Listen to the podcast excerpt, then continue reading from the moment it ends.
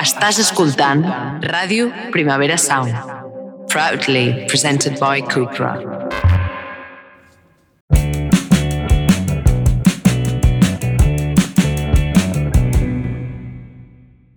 Jo hauria tenir 8 anys que eh, la meva àvia em va voler apuntar a classes de ballet. A ella li feia moltíssima il·lusió i a mi mm, la veritat és que no me'n recordo. O sigui, suposo que malament no em deuria semblar perquè si penso no em ve al cap cap sentiment, diguéssim, d'animadversió, o sigui que em deuria semblar bé. Llavors, el primer dia de classe vaig veure que les meves companyes de classe eren molt altes, molt primes, molt esbeltes, i jo, doncs, no ho era. O sigui, jo era una nena una mica com sóc ara, o sigui, grossa i corpulenta. Elles eren molt flexibles, totes s'obrien de cames, i jo era un pal d'escombra que no sabia ni doblegar-me. Vaig durar molt poc a les classes de ballet, de fet, crec que no vaig ni acabar el curs, perquè allò em feia sentir fatal, perquè jo no era prou bona ballarina com les altres nenes, jo no era alta, no era prima, no era flexible, nenes, eh? O sigui, és que estic parlant d'una experiència que vaig viure amb 8 anys. Doncs bé, amb 8 anys el meu cervell va decidir que jo no estava feta per ballar. I després de l'experiència amb el ballet vaig decidir que faria bàsquet, perquè suposo que tenia més sentit que una nena forta i robusta fes un esport, mm, diguéssim, de, de contacte físic, que no pas ballet clàssic, però si ho penso ara, penso que no té cap sentit perquè el meu lloc estava més a prop de la dansa que no pas del bàsquet, perquè jo era una nena que tenia com una sensibilitat artística, que gaudia de la música i, entre altres coses, també perquè odiava la confrontació física que el bàsquet suposava. Doncs no ha estat fins que m'he fet gran que, a base de discoteques, de teràpia i de construir una xarxa sòlida d'amistats, importantíssimes les amigues en aquesta vida, he descobert que sí que m'agrada ballar. M'agrada ballar. O sigui, és que, de fet, m'encanta ballar. Ho disfruto moltíssim. I, efectivament, ballo fatal, però penso, i què? O sigui, és que m'és igual. Llavors vaig creure que ballar no era per mi, però és que no només m'encanta, sinó que, a més, ho gaudeixo moltíssim. I gaudeixo moltíssim ballant i gaudeixo moltíssim veient dansa. I em sembla de les coses més gustoses que es poden veure dalt d'un escenari i de les coses més plaents de veure en el dia a dia. O sigui, quan algú balla com si ningú l'estigués mirant, allò que està disfrutant, desacomplexat, ballant com si no hi hagués demà, de sobte aquella persona es converteix en la persona més sexy que hi pot haver en el planeta Terra. Per això avui em fa molta il·lusió poder ser al Mercat de les Flors parlant de dansa, perquè ara sí que puc dir amb orgull que, malgrat se'n doni francament malament, ballar és un dels meus plaers de ma vida. Benvinguts.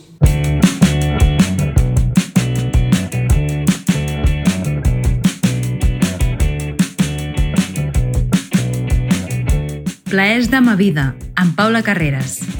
Qui viu sota un pont, qui no té ni un duro, qui estima l'amor, qui no té mai glòria, Nil Martín, què tal, com estàs? Doncs molt bé, molt content, molt content de, de ser aquí, de...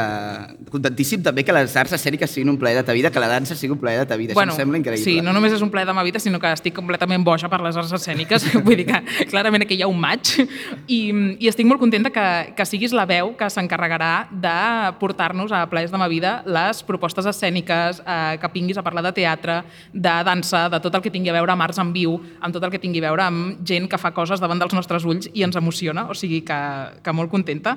Tu, tu balles? T'agrada ballar? Jo ballo, jo he fet classes de dansa i tot, clar, i he estudiat interpretació, més he fet després més classes de dansa, ara ballo malament, ballo francament malament. Vale. Sí, bueno, sí. no passa res, però la, lo important és com que t'agradi que gaudeixis ballant, I no? tant. Sí. M'encanta, m'encanta ballar i m'encanta anar a veure dansa, o sigui, totes dues coses. Molt bé. Llavors, avui, um, avui en realitat venim aquí a veure dansa, o sigui, estem fent una mica de pre-show del, del show de l'Aina Alegre que farà This is not an act of love and resistance en aquest Ball 35 que, que realment val molt la pena perquè són entrades barates, que això sempre, això sempre va bé. Llavors, um, què farem avui? Una mica de guia, no? Guia introductòria, sigui una mica en particular guia introductòria de la dansa, no? Vale. Perquè hi ha una mica aquesta por, no?, de, ostres, no m'agrada la dansa, no entenc la dansa, és que vaig al teatre i m'expliquen una història i ho entenc, però vaig a veure dansa i no s'entén, no entenc res, no? Però al mateix temps, ostres, quanta gent coneixes que faci teatre, quanta gent coneixes que toqui un instrument, quanta gent coneixes que pinti i en canvi totes ballem en algun moment de la nostra vida, no? Aleshores... Bueno, és que al ball hi ha una cosa que és un impuls gairebé, que, que hi ha segons quines cançons que sí no que pots no ballar-les. Saltes de la cadira, o sigui, no pots, sí. no pots evitar, sí. no? Sí. Vull dir que, que, clar, justament per això jo defenso que justament la dansa, encara que tinguem aquest prejudici de la, de la inaccessibilitat, realment és com un art superaccessible perquè connecta amb algo molt, molt eh, visceral no? I, i molt com de vibració. Sí, com gairebé un impuls elèctric. Um, llavors, el, el que farem és una guia per uh, gaudir de la dansa no només com a ballarins, que això sona molt gros, però, en fi, com a persones que ballen, Ballarins quotidians. Ballarins, Li direm així. de- Del dia a dia. Um, si no, Nivell usuari. Exacte, nivell, nivell 1. um, no, però farem una guia de gaudir de la dansa com a espectador, Ah, exacte. que, um, que, no, que malgrat tots ballar, no tots estem acostumats a veure dansa dalt dels escenaris i, i això potser té, té, té algun arreglo, no? Té arreglo, sí, té arreglo. És una mica canviar de xip, com de configuració mental. Vale, doncs per on comencem? Primera norma, jo crec, que ens podem posar avui ja quan entrem a veure aquest espectacle This is not an act of love and resistance de l'Aina Alegre, que veurem després d'això. Eliminem del nostre cap la por de no entendre. Vale. Vull dir, hi ha aquesta idea de la dansa no l'entendré, la dansa no l'entendré. És un, és un plantejament erroni, no? Ja, perquè el, hi ha un poeta, el Màrius Sampere, que un dels últims poemes que publica diu que la poesia, com poema, l'has de llegir, l'has de tastar, l'has de pair, fins i tot el pots vomitar, però entendre'l per què? No cal entendre'l, no? Quin absurd, quina bestiesa, diu. No? La poesia no té a veure amb el, amb el concepte d'entendre narrativament, no? No té un plantejament, nus, desenllaç, no és una història que puguis seguir com amb un, com amb un fil narratiu, no? A vegades simplement doncs, doncs ens vol parlar d'un tema, vol transmetre'ns una, una sensació, un estat emocional, emocional, ens vol fer viatjar, i la dansa funciona molt com la poesia en aquest sentit.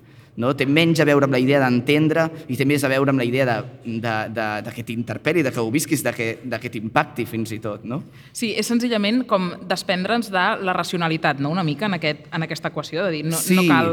sí d'aquesta idea com, com racional que, que ens inculquen des de l'educació, no? de que És complicat fer això, és eh? molt dir. difícil, Ui, no, no, clar, és molt clar, difícil, no? però al final és, és, és, és una mica... Ens ajuda, per exemple, si entenem que, que anem a veure dansa amb un xip més similar que el que, com el que tenim quan anem a veure un concert, per exemple, Vale. que no busquem entendre la narrativa de per Ja. què hem posat aquesta cançó després de l'altra. Bueno, si ets Sí. molt friqui allò de la música, igual ho busques, no? Eh, però que simplement vas a, a viure-ho, no? Eh, doncs més amb aquest xip que no passa amb el xip d'una obra de teatre de text de, més convencional o, o amb el xip que portem quan llegim una novel·la, no? És més canviar el xip cap a aquesta cosa més de vaig a deixar-me tocar realment per això, no? Sí, bueno, és que ara a l'Estrinae deien que no és el mateix llegir un llibre que anar a veure una obra de teatre, realment és que cada disciplina artística s'entén i es percep i es gaudeix de, de maneres molt diferents i està bé com entendre que la dansa eh, de vegades no cal enfrontar-s'hi o afrontar-s'hi com si anéssim al teatre, no? Vull dir que aquesta és com seria el punt número 1 d'aquesta guia. Punt número 1 i el més important, jo Vale. crec, de tots. Llavors, un cop entès això, un cop interioritzat això, que insisteixo, crec que no és fàcil, No és perquè tots fàcil, tenim no, no, no. És un exercici de poc a poc, d'anar-s'hi Sí, com de d'anar-s'hi aplicant. Aquí us donem la teoria, la pràctica de ja... molt, no? Sí. Llavors, què més? Com hem de veure dansa?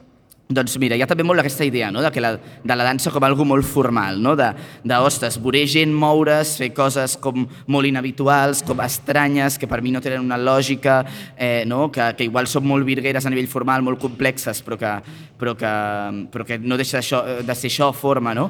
I també ens hem de treure una mica aquesta idea al cap, perquè la dansa és forma també, però també és emoció. No? El, hi ha un ballarí i coreògraf, el Cesc Jalabert, que diu que la diferència entre el moviment i la dansa és que un moviment, per exemple, com pot ser jo m'aixeco d'aquesta cadira, o teclejo a l'ordinador, o obro una porta, no? la diferència entre això i la dansa és, d'una banda, el moment en què el ballarí pren consciència del propi moviment i de l'altre el moment eh, en què el moviment està connectat amb l'emoció. No? Aleshores, anem a, a veure dansa, no només amb ganes com de percebre estèticament, eh, que també, eh, eh, de percebre estèticament doncs, doncs, eh, uns moviments als quals no estem acostumades i tal, sinó de deixar-nos impactar també emocionalment, de deixar que allò ens arribi de la mateixa manera que ens pot arribar una història.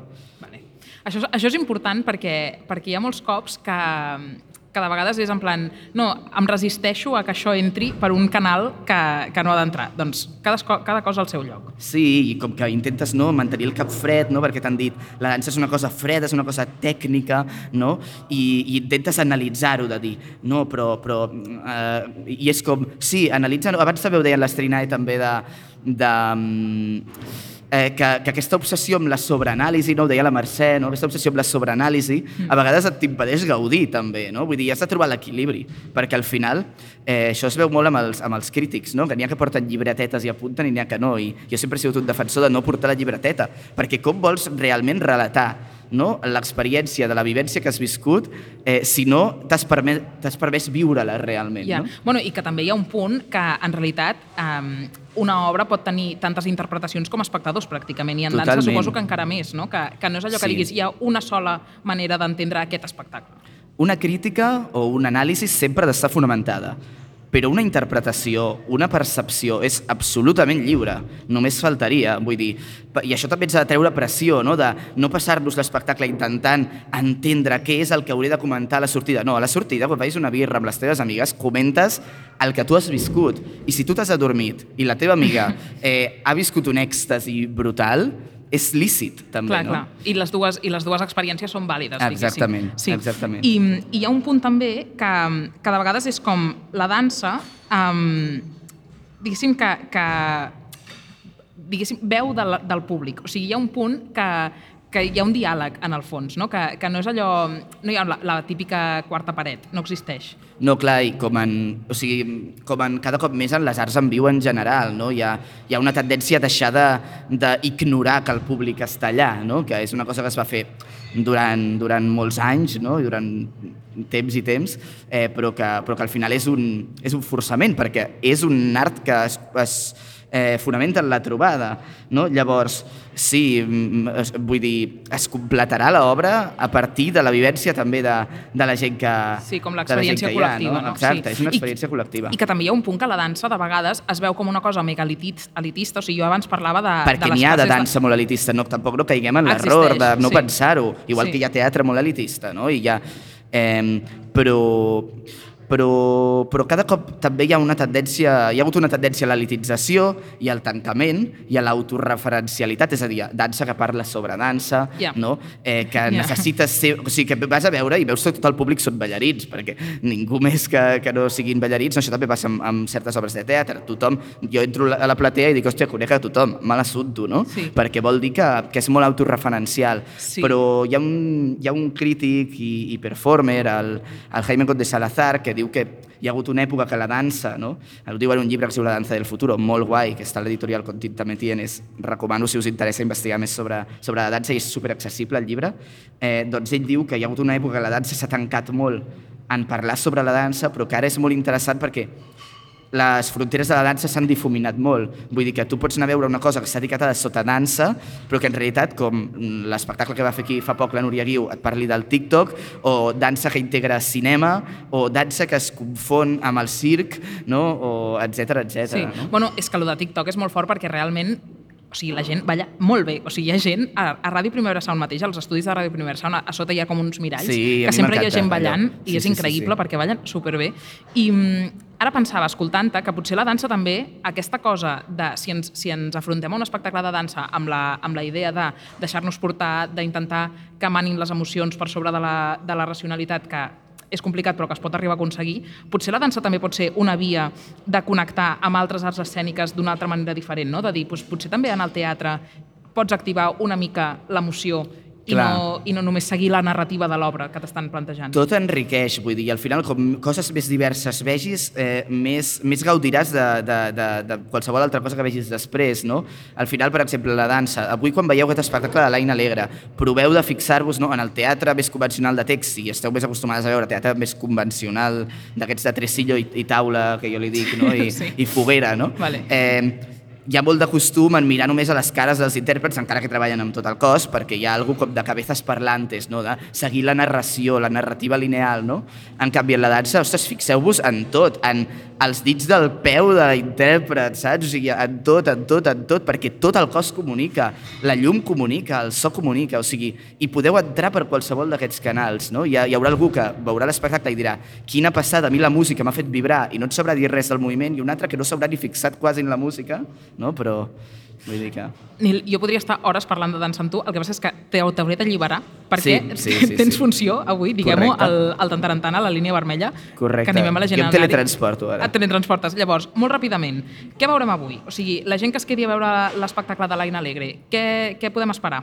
Doncs mira, quatre pinzelladetes. És dansa contemporània, però també és música, Vale. perquè tenim eh, quatre instrumentistes de vent metall en escena i cinc ballarines. Per què instrumentistes de vent metall? Doncs perquè el tema de la peça és justament aquest, l'aire. No? L'aire, dius, és un tema molt eteri, no? molt intangible, bé, és l'aire com a matèria energètica, no? l'aire com a respiració, respiració com a ciclicitat, no? respiració col·lectiva. Per tant, preparem-nos ja per observar i, i, i sentir l'espectacle eh, des d'aquesta percepció vinculada amb aquests conceptes, no? ciclicitat, Vale. col·lectivitat... Vale. Eh, la, a l'Aina li sorgeix aquesta idea de fer l'espectacle en la pandèmia, eh, quan, quan era aquesta sensació de falta d'aire en el confinament i també quan l'aire és una amenaça, perquè el virus passava per l'aire, no? Ja. Però també es vincula amb la falta d'aire que sents quan, quan no et sents lliure de fer el que voldries fer, no? Aleshores, també pensem en aquesta idea de falta d'aire, de, de, de llibertat contra repressió, no? Això és molt xulo, com Sí. fixar-nos en aquestes coses ara quan, quan mirem l'espectacle. Um, jo diria que ens apuntem tot el que has dit d'aquesta guia que em sembla com imprescindible de dir, doncs, quan escolti la gent això, que tregui les notes del mòbil, llavors, abans de marxar, molt ràpidament, et demanaré que eh, em diguis un plaer de ta vida d'aquesta setmana. No té per què ser d'arts escèniques, que suposo que en deus tenir, però qualsevol Sí. cosa que t'hagi agradat, que t'hagi sorprès, que t'hagi emocionat, alguna coseta. Doncs mira, ara mateix m'estic llegint i he de dir que vaig molt lent, però no perquè no l'estigui gaudint, perquè la vida Perquè és vas- caòtica. perquè vas a tope. Eh, però justament és un llibre que et permet anar lent perquè és de contes. Aleshores, em llegeixo un conte, Vale. potser estic tres dies sense llegir, llavors me'n llegeixo un altre. Perfecte. És literatura infantil de l'Alejandro Zambra, Zambra sempre imprescindible, Sí.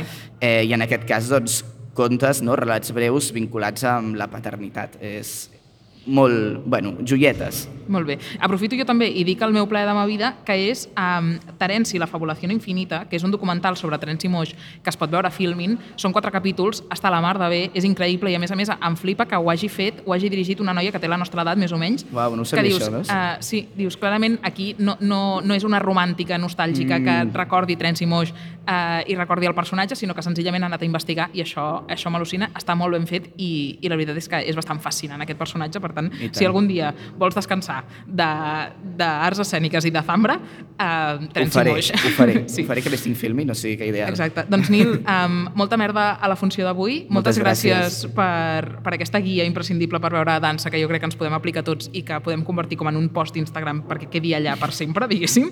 I ens veiem a la propera. Aniràs parlant, seràs una de les veus habituals d'aquest Encantadíssim programa. de ser-ho, em fa superil·lusió, Que d'aquí poc eh, seguim escoltant i parlant de- d'arts escèniques. Merci, Paula. A tu per venir. Plaers de ma vida, un podcast de cultura i bona vida amb Paula Carreras.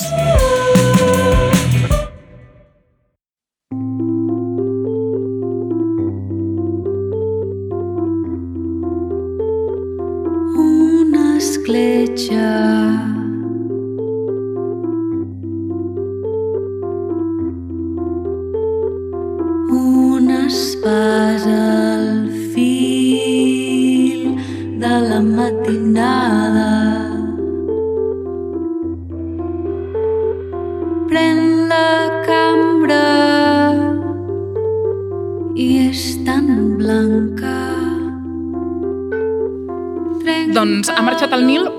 Nosaltres ens quedem una estona més aquí al Mercat de les Flors en, aquest, en aquesta mena de pre-show que estem fent de l'espectacle de, de l'Aina Alegre This is not an act of love and resistance, que, que més avui amb, amb aquest projecte del Vibe 35, els que són menors de 35 anys tenim entrades a 10 euros, que és una ganga. Llavors, um, això que sona, que és una preciositat, és una veu que en realitat jo crec que molta gent pot arribar a reconèixer, el que passa és que no sé si eh, fa el link amb la persona, o sigui, la veu amb la cara. Ai, Dauset, què tal? Com estàs? Bona tarda, molt bé. Sí, no? Home, avui, mira, és una cosa que he après fa relativament poc, que es diu Happy Release Day. Jo també ho he pres avui, Ah, vale. no et pensis. Vale, avui ho has après? Sí, ho he vale, avui. Vale. És que diguem-ho perquè avui és el teu release day en el sentit que avui eh, publiques un disc que, eh, diguéssim, és el teu disc, eh, el teu primer disc en solitari amb el teu nom real, eh, que és un projecte entenc que personal, ara ens ho expliques. Què tal, els nervis? Bé, és que és molt estrany perquè això de Happy Release Day Sí. és tot molt virtual. Ja. En realitat, clar, el disc porta molt de temps que ja està acabat. De fet, vam estar tot el 2022 eh, gravant el disc en diferents fases i a principis del 23 ja el teníem acabat. Eh, i, el, i a l'estiu vam fer el videoclip, però bueno, tot té els seus tempos. Llavors, doncs, tenia moltes ganes, en realitat, de que arribés aquest dia i poder-lo alliberar, no? que, que ja tingui vida pròpia, Clar, ara de sobte l'estàvem retenint feia ja no és només temps. teu, no? Exacte. Clar, clar, això, exacte. això ha de ser molt fort. Sí. Uh, Diguem-ho, la, la cançó que, que hem escoltat ara al principi es diu L'Espasa, Mhm. és el single que, que vas avançar d'aquest disc. El disc es diu Les evasions mínimes, a partir d'avui ja el podem escoltar a Spotify i a tot arreu, a totes les plataformes. Jo he de dir que m'ha semblat preciós, o sigui, m'ha semblat molt íntim, i de sobte he pensat, estic uh, veient coses de l'Aida que potser no hauria de veure? O sigui, he tingut com aquest, aquesta sensació de, com de voyeurisme, saps? Com de, hosti, mm, quin exercici de generositat. Um, llavors, jo et volia preguntar, d'on neix tot això? O sigui, d'on surt aquest, aquest torrent de- d'energia de, i d'emocions i de coses teves? Doncs, eh, mira, les primeres dues cançons que vaig composar van ser Icar i el desert, que formaven part d'un espectacle de teatre, d'un monòleg, que es deia La lleugeresa i altres cançons, Sí. que la, el vam estrenar a temporada alta el 2018 i després vam fer la Beckett i la Sala Atrium i era un monòleg teatral en el que jo estava com a actriu, però també hi havia compost la, la música original i la tocava en directe. I, I allà vaig trencar el gel una mica amb el català, perquè sempre havia escrit en anglès i, i de cop i volta vaig, vaig trobar-me aquesta veu, no? com eh, més, no sé, de cop i volta vaig connectar molt més amb aquest llenguatge més poètic de la meva llengua materna i de cop i volta també va ser molt aquesta sensació de, de nuesa, no? de que evidentment Clar, doncs, clar. Eh, la gent que m'escolta de cop i volta era tot molt més directe. Sí, és que presentem-te una mica, jo crec que et calen poques presentacions, però en realitat um, a tu molta gent et pot arribar a conèixer més aviat per la teva faceta d'actriu que no pas per la de músic, perquè tu ets una cara visible a TV3, has participat en moltes sèries que ha vist molta gent, una de les últimes, les de l'hoquei, per exemple, que, que segurament molta gent que avui pugui estar en el Vibe 35 segurament haurà vist, i, i clar, a tu et coneixem com a actriu i llavors pot arribar a sobtar una mica que diguis ai, ara canta, però realment tu t'has format com a músic, per tant, um, també ets compositora no? I, i has fet la banda sonora de, de diferents espectacles i de diferents projectes i, a més a més, també havies fet música abans amb altres projectes, això que deies ara, no? en anglès, i, i ara, diguéssim que t'has llançat a la piscina una mica, no? Què t'ha fet portar... Um, o sigui, què t'ha fet prendre la decisió de dir, vale, doncs ara, el meu nom, el meu cognom, la meva llengua, les meves emocions, la meva història, tot aquí posat. Doncs una mica va ser arrel, jo abans d'aquest projecte tenia un, un duet de pop electrònic que es deia Nu, Sí. amb el que vam treure un disc, eh, un single, un EP, i quan aquest projecte es va acabar, eh, de cop i volta, sempre que s'acaba un projecte, perquè bueno, són persones que, que tenim els nostres camins i de cop i volta conflueixen i vam decidir que necessitàvem coses diferents. No? És Vale. com una ruptura de relació, Sí, d'alguna manera. sí. I sempre l'he vist com així, perquè ja has, ja has deixat com molta part de tu. Llavors sempre et quedes com orfe, en plan, i ara què faré, no? I, i arrel d'això, de, de començar a aquest fil amb el català, va ser com necessito, necessito veure què vull fer jo, saps? Perquè sempre havia compartit els projectes amb algú altre, que és preciós, perquè en realitat on no arribava al meu univers, no? el complementava amb una altra persona i sortien coses que, que no, no t'esperaves, però tenia moltes ganes d'enfrontar-me a... Val, I jo? Què, què, no? Clar. Què vull fer?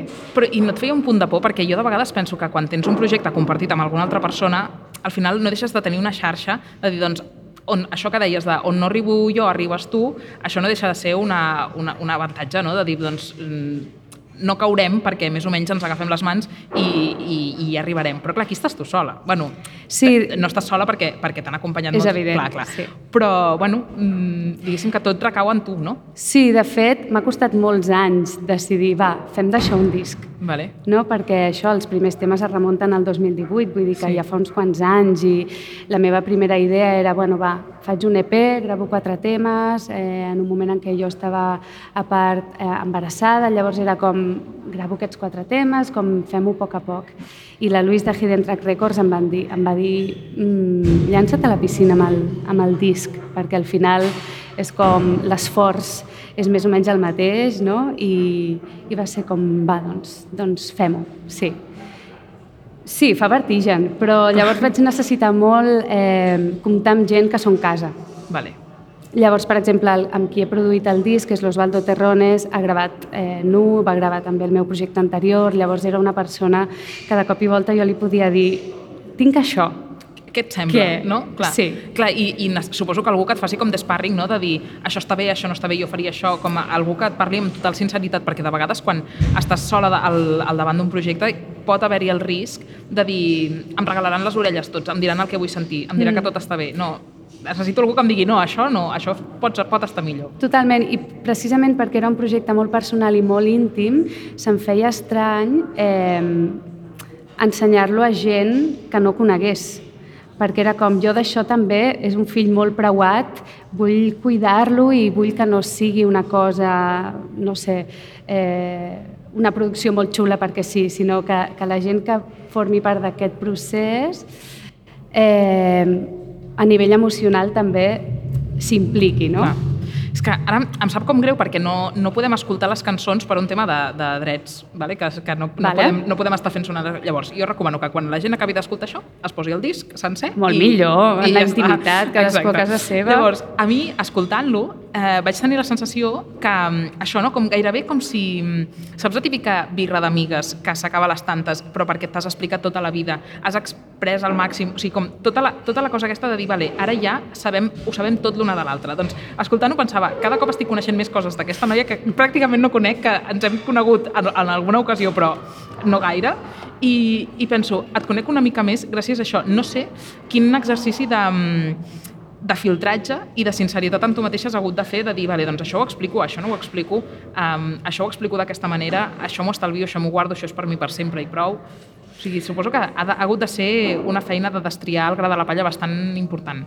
Doncs no ho sé, com que tampoc tenia l'objectiu de fer d'això un disc, era com, jo aquests temes els necessitava fer, no? I necessitava purgar-me d'alguna manera. Vale. Sí, hi ha, molt, hi ha molt d'això, no? Per mi la música és, és un exercici meravellós per, per fer això, no? Eh, llavors, sí que hi ha moltes coses molt íntimes de, de coses que m'han passat, però que crec que també estem en un moment que és saludable parlar d'aquestes coses, saps? Per, perquè allò que és particular, de cop i volta, si ho fas universal, la gent se sent eh, menys sola, no? ens sentim més acompanyats en, en aquestes coses que ens passen, les coses boniques o els dols o les eh, impotències o les fragilitats, les vulnerabilitats i a mi hi ha com un punt de que penso que és, és, és eh, necessari no? també com compartir no només eh, la força sinó també la vulnerabilitat, no? Sí, és que de fet hi ha una cançó al disc que es diu El dol, uh -huh. que, bueno, pell de gallina, o sigui, a mi m'ha semblat preciosa, i, i penso, això és una cosa que realment volies treure, vomitar, o sigui, en el, en el millor sentit de la paraula vomitar, eh? Sí, l'Espera i el Dol són les, les cançons que van sorgir a part des d'aquesta cosa molt a raig, no? Quan composes una cançó hi ha com algo de... Hi ha algunes que tens una melodia, la lletra apareix més tard, hi ha, i al revés. En aquests dos casos va ser com... Vam, vam viure una, una experiència de dol perinatal, la meva parella i jo, Eh, ens va costar molt també tenir un fill. Eh, llavors, l'espera parla d'aquesta espera, no? de, de tota aquesta impotència que sents quan, quan no està funcionant, i el dol va ser com aquesta experiència de dol perinatal que nosaltres vam viure, que em sembla alhora una, una, com una cançó molt lluminosa, perquè una cosa que ens va passar, que era en el moment més trist de la nostra vida, en aquell moment, no? va aparèixer un amor i una llum que, que no ens esperàvem. I mm, sí, i en aquest sentit doncs, vaig pensar que... Bueno, no vaig pensar, em va sortir fer aquests, aquestes dues cançons i, i sí, eh, tenint en compte com, com és el disc, tenia sentit que hi fossin i tenia sentit doncs, parlar d'això, per què no? Sí. A mi em passa que, clar, jo no, no, he, no he viscut aquesta experiència i, per tant, no hi puc empatitzar des de la- des de l'efecte mirall, diguéssim, Mhm. Però, però em va passar una mica el mateix quan vaig veure una gossa en un descampat de la Clàudia Sadó, que no sé si la vas veure. Sí, i tant, i tant. És increïble. De fet, una... la Clàudia em va dir una cosa, quan parlàvem d'això, que em va dir, clar, jo li, li, li expressava no?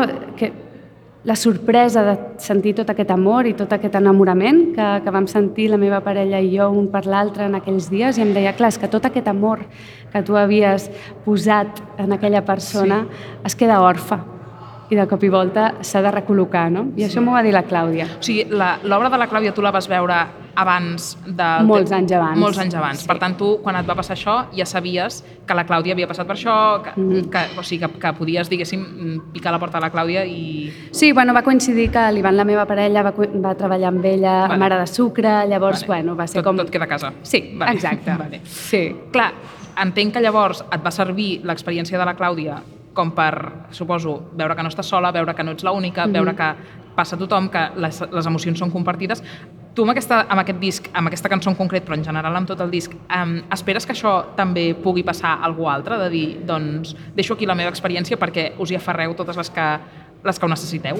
Sí, i el que deies també crec que és molt important, que no només com a efecte mirall, que, que se sentin identificades les persones que han passat per això, sinó jo crec que les lletres totes tenen un punt que realment eh, pots fer-t'ho teu, perquè totes hem sentit impotència, totes hem passat per un dol de qualsevol mena, totes hem sentit la vulnerabilitat. Llavors hi ha com algo que a mi m'agradaria que, més enllà de, de la meva pròpia experiència, no és tant com mireu què m'ha passat, sinó eh, aquesta lletra que alhora jo sempre intento que siguin un punt ambigües també, Sí, com obertes, tan, no? exacte, Sí. no tan mm, literals, no? no perquè trobo que és això, la gràcia de la poesia, sí. no? que tu llegeixes un poema i més enllà de des d'on l'hagi escrit el poeta tu puguis eh, fer-te el teu amb la teva, no sé, amb la teva vivència, no? Sí, clar, entenc que quan, quan fas un exercici d'introspecció, de sinceritat, de generositat tan bèstia,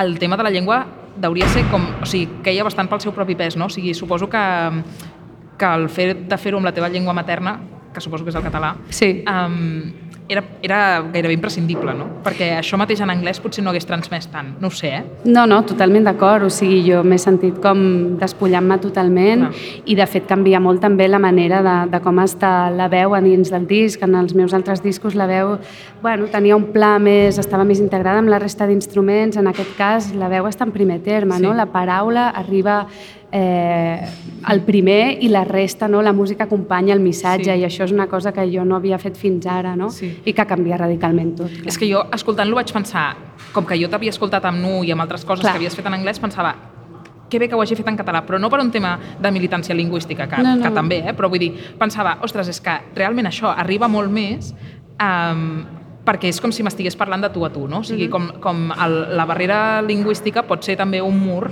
com un escut de protecció, i, i segurament l'exercici de sinceritat eh, passa també per fer-ho amb la teva llengua i em sembla brutal com les paraules poden jugar un paper tan important. Sí, sí. És que em sembla com màgia, t'ho juro, eh?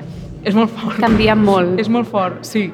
Canvia sí, sí. molt. L'idioma canvia, ho canvia tot, eh, també, això, el tipus Sí. de melodia que esculls, el to amb el que la cantes, vull Ja. dir... És veritat, un cop el Pau em va dir que el català era un idioma amb, amb, que obrim molt la boca, saps? Com moltes as, moltes Sí. os, moltes es. I llavors vaig pensar, això afecta, és fort, és fort, és fort. A nivell de, de diguéssim, de, de lletres, de temàtica, n'hem parlat.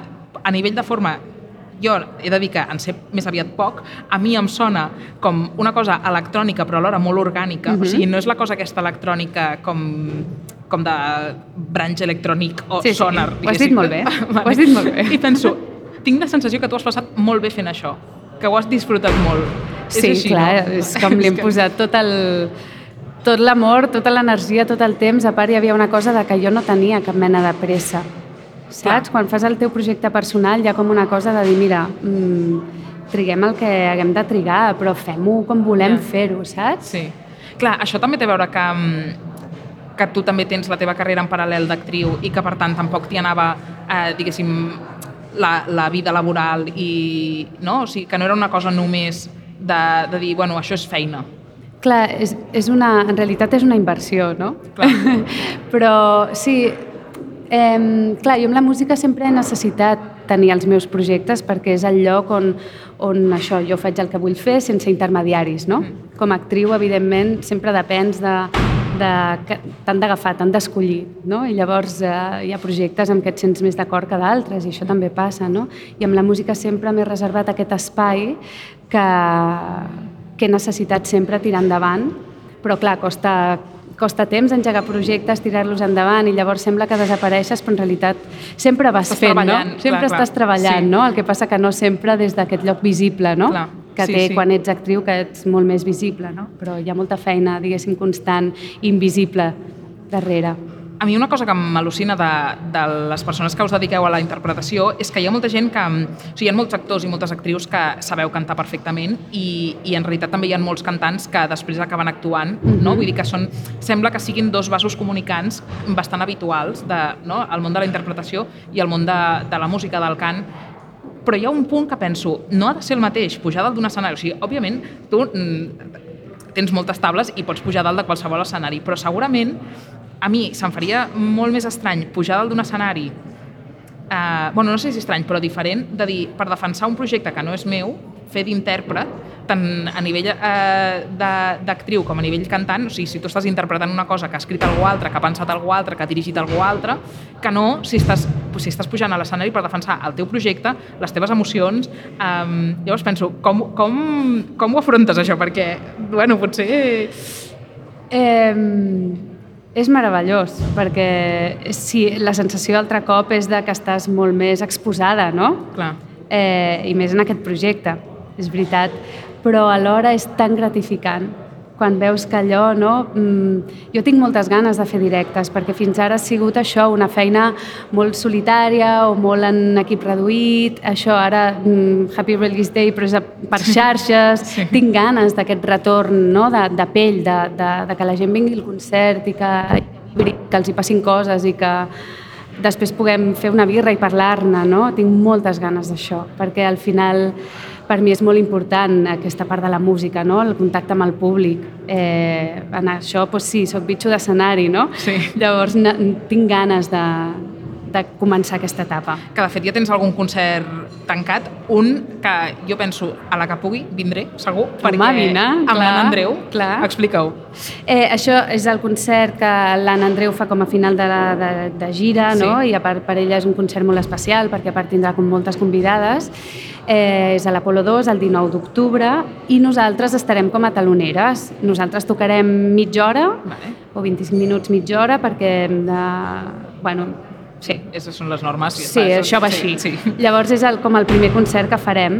Eh, el que passa que jo crec que la presentació del disc pròpiament, prenent-nos el temps i l'espai i fareu, ocupant no? espai, més serà, serà cap a, no sé, febrer del 24, hem d'acabar de tancar dates. Sí, però aquest, aquest concert a la 2 amb, de l'Apolo amb Sí. l'Anna amb l'Anna Andreu ha de ser molt maco perquè penso, és una mica com tancar un cicle, l'Anna Andreu que Sí. s'agafa un temps i, i bueno, estarà un temps allunyada dels escenaris i en Mm. canvi tu que comences un projecte personal com que has parit aquí una cosa supermaca i, i crec que, bueno, no sé, és que sospito que hi haurà una energia molt guai en aquest concert um, espero, que, espero que sigui així Sí. Um, tu ara tens intenció de dedicar-te full time a la música i de centrar-te en aquest projecte um, o et seguirem veient d'actriu? Perquè hi ha un punt que, que no sé si et fa por que siguis percebuda com ah, sí, aquesta actriu que ara canta. O sigui, com que se li pugui treure una mica de d'importància a- en aquest projecte, que sigui com percebut com un caprici. Bueno, com que jo sé que no és així, m'és bastant igual. Ja, que bé, això, quina resposta... O sigui, és la resposta que volia escoltar, amb aquesta tranquil·litat d'esperit. Perfecte. Sí, és Sí, que, que és una altra cosa. I, evidentment, jo, jo segueixo treballant amb les dues coses. De fet, ara estic rodant una sèrie i, i jo espero que surtin els màxims bolos possibles. Llavors, la idea és poder-ho compaginar tot, no? com sempre fem. Vull dir que, eh, sí, com que també hi ha coses que s'escapen del teu control, Clar. però sí, la idea és eh, doncs, aprofitar al màxim aquest projecte i, i que vagi el millor possible, evidentment. Que bé, en tens Sí. ganes? T'ho agafes amb, com amb alegria i il·lusió, sí, no? Sí. Se't veu, eh? Se't veu a la cara. Se't veu a la cara.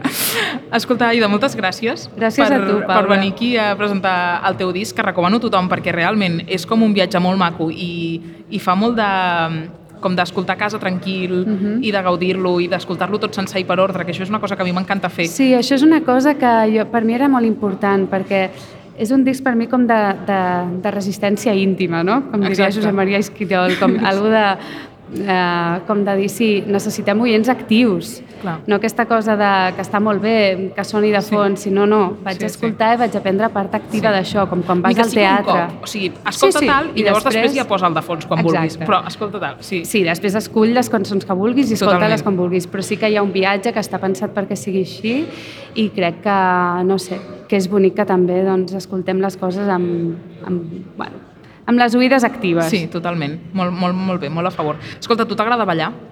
A mi m'agrada ballar. Fa molt que no ballo, t'he de dir. Bueno, doncs això, això... Bueno, no sé si el teu disc convida gaire que ballis a l'escenari. Bueno, una... Un cert, un cert moviment, Un cert moviment. subtil. Sí, exacte. Avui et quedes però a veure l'espectacle de l'Aina Alegre?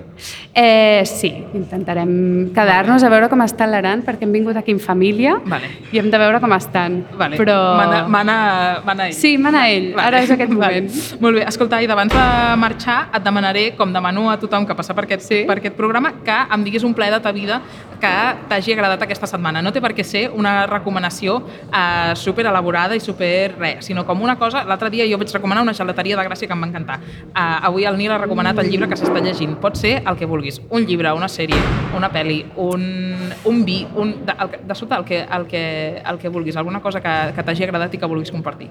Doncs mira, l'últim llibre que m'he llegit va ser Poeta xileno, d'Alejandro Zambra, Mira, que em va encantar. Que fort, el Nil ha recomanat literatura infantil del Zambra també. Pues mira, i ara m'estic llegint, llegint Los detectives salvajes de Bolaño, que sí, tot, sí, sí. tot va cap allà. sí, tot va cap allà. Llavors ara, sí, és com un plaer que estic seguint, estic seguint aquest fil, Està molt bé. Això està molt bé també, estirar, estirar una mica el fil de, de les coses que t'agraden.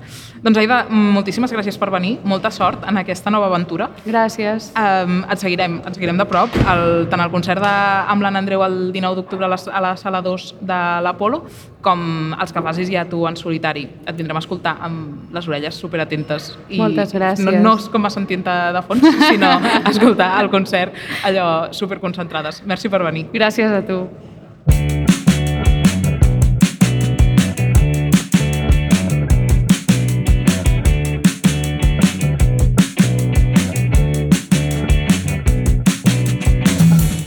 Doncs anirem acabant perquè ens morim de ganes tots de veure This is not an act of love and resistance de l'Aina Alegre, però abans eh, deixeu-me fer un rapàs ràpid de la cartellera de teatre, ara que estem parlant d'arts escèniques, d'arts en viu, perquè eh, el Nil, abans de marxar, ens ha fet unes quantes propostes, eh, moltes de les quals jo m'hi sumo perquè són, són propostes xules que crec que val la pena. Llavors, és el moment ara de treure l'aplicació de les notes del mòbil per anar apuntant coses.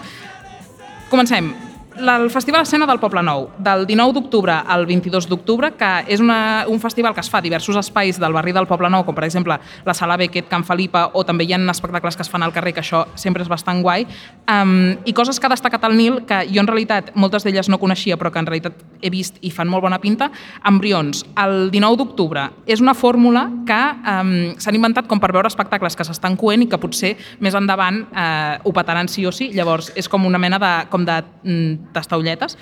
Després, un espectacle que destaca el Nil, Udul, de Los Galindos, que es pot veure el 20, el 21 i el 22 d'octubre. Infanticida, que és un text de Víctor Català, de Caterina Albert, amb música de Clara Peia, el 21 i el 22 d'octubre.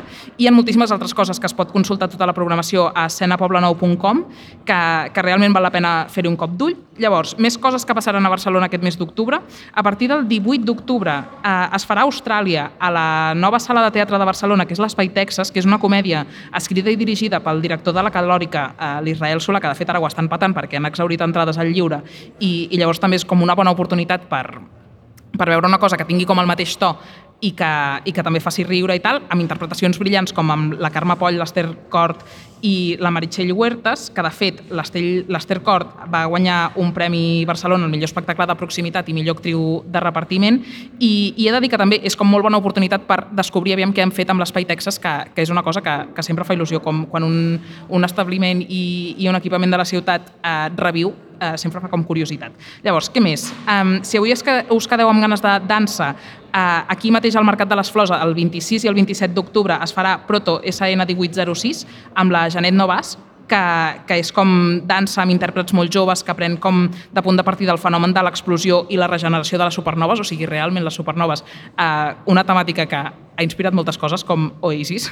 I una altra cosa que vull recomanar per acabar, perquè és que se'ns acaba el temps i, i és el moment com d'anar a fer una birra i fer un pipí abans de l'espectacle de l'Aina, um, el TNC, del 5 d'octubre, que va ser ahir, fins al 5 de novembre, per tant, tot el mes d'octubre, eh, es pot veure. L'últim espectacle del Nau Albert i el Marcel Borràs, que es diu així, de Nau Albert i Marcel Borràs, que eh, són aquest duo eh, espectacular que, que realment eh, han fet un espectacle, un espectacle per parlar de la seva separació, que diguéssim que reflexionen fins a on poden arribar els límits de l'ego en l'autoficció i, i de fet van fer una roda de premsa increïble al, al TNC que, que van fer com una mini performance que no sé si ho vau veure segurament si hi ha xarxes com la cosa aquesta de, que van tirar, el Marcel li va tirar un got d'aigua al nao pel cap i, i va, ser bastanta, va, fer bastanta gràcia. Jo al meu grup de, de la feina la gent es va creure que era de veritat i vaig pensar que realment són boníssims.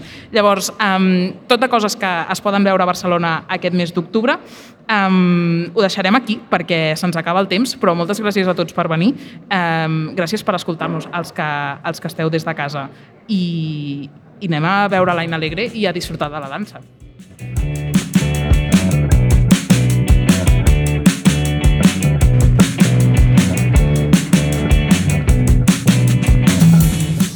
Ho deixem aquí, gràcies a tots els que heu vingut a veure'ns en aquest primer directe del programa des del Mercat de les Flors i sobretot gràcies al Rob Roman i al Nacho Medina al control tècnic, a tota la gent de Ràdio Primavera Sound per fer-ho tot fàcil i al Pèsol Farestac per cedir-nos aquesta cançó que es titula El cel és sempre més blau i que és una versió fantàstica de, del Rino Gaetano. Marxem ara a veure l'espectacle de l'Aina Alegre i ens escoltem molt aviat. Adeu! Ser, ser.